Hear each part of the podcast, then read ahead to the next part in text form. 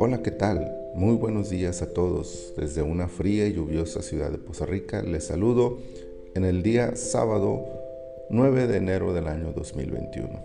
Temporada 1, episodio 8. En nuestro versículo para hoy está en Génesis capítulo 8, versículo 11, que dice, Y la paloma volvió a él a la hora de la tarde, y aquí que traía una hoja de olivo en el pico, y entendió Noé que las aguas se habían retirado de sobre la tierra. La alegorización de este pasaje puede dar muchos temas a una charla casual sobre la Biblia, pero su interpretación fundamental es una sola y por lo tanto su mensaje y aplicación tienen que ir en ese sentido.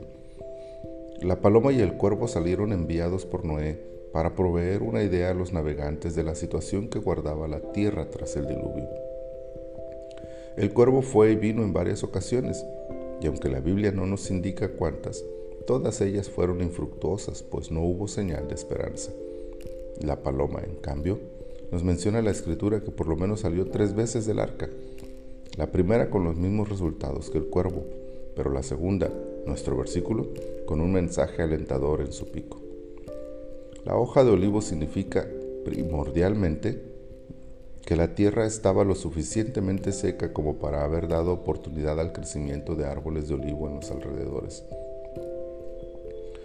Dadas las condiciones de encierro, es de esperar que todos en el arca desearan tener noticias alentadoras que les animaran para saber cuándo podrían dejar la embarcación. Aquella hoja de olivo lo logró. Algo tan pequeño e insignificante provocó sin duda en Noé y toda la familia aliento y fortaleza. Tal cual, en los momentos más angustiantes que el hombre pueda vivir, cuando todo alrededor parece un vasto mar sin tierra firme, aquella paloma y la hoja de olivo en su pico nos prefiguran la esperanza que Dios ofrece a quienes confían en Él. Hay una línea delgada entre la alegorización y la simbología. La primera es al criterio del lector, la segunda sigue un camino trazado por la repetición de temas y conceptos en la Biblia. Nuestro versículo puede ser alegorizado con los riesgos que esto representa. Pero una buena aplicación de los símbolos presentes es factible y más sana, ya que tanto la paloma como el olivo son elementos que se repiten constantemente en la escritura. Así, la esperanza surgida del regreso de aquella paloma con la hoja de olivo pueden llevarnos a encontrar esperanza y consuelo en la pureza y comunión que Dios ofrece con sus fieles por medio de su Espíritu Santo. Aquí y ahora, el Espíritu de Dios, representado en aquella paloma y en la hoja del olivo de donde se origina el aceite, otro símbolo del Paracleto, está presente para atraer a cada corazón que abre sus puertas la esperanza que necesita ante las adversidades que lo rodean. Que le abramos ya no el arca, sino nuestros corazones. Que lo recibamos con gozo y alegría, pues trae consuelo y aliento al alma afligida, y que lo anhelemos como parte de nuestra vida diaria para mantenernos seguros en la esperanza bienaventurada de una tierra a donde nos llevará para habitar con Él por la eternidad.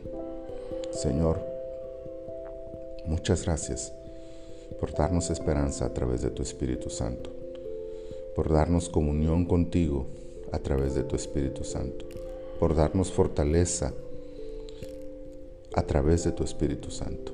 Señor, ayúdanos a mantener nuestros corazones abiertos y nuestra disposición permanente para que tu Espíritu siga ministrando nuestros corazones, siga edificando nuestras vidas y generando en nosotros esperanza para estar contigo por la eternidad.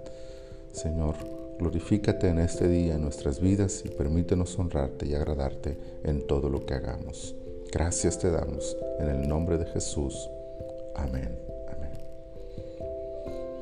Les recuerdo que el día domingo no subo un devocional porque esperamos que cada uno de nosotros estemos en nuestras reuniones presenciales o en línea de las congregaciones donde asistimos.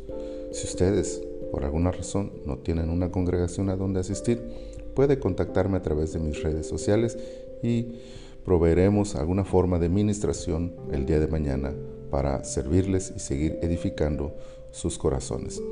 El Señor les bendiga en todo lo que hagan durante este hermoso día.